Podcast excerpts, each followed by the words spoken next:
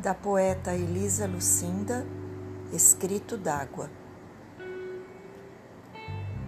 Toda lágrima devia virar palavra, assim ela secava na forma certa do sentido. Toda dor e seu alarido devia tornar-se testemunha daquilo que doído andou esborrando do ser. Você vê. Se eu chorasse só, sem escrever, você não saberia agora que o mal que me deu nesta hora também um dia alcançou você. O ser humano deve comungar suas dores e glórias, compartilhar batalhas, derrotas e vitórias do viver.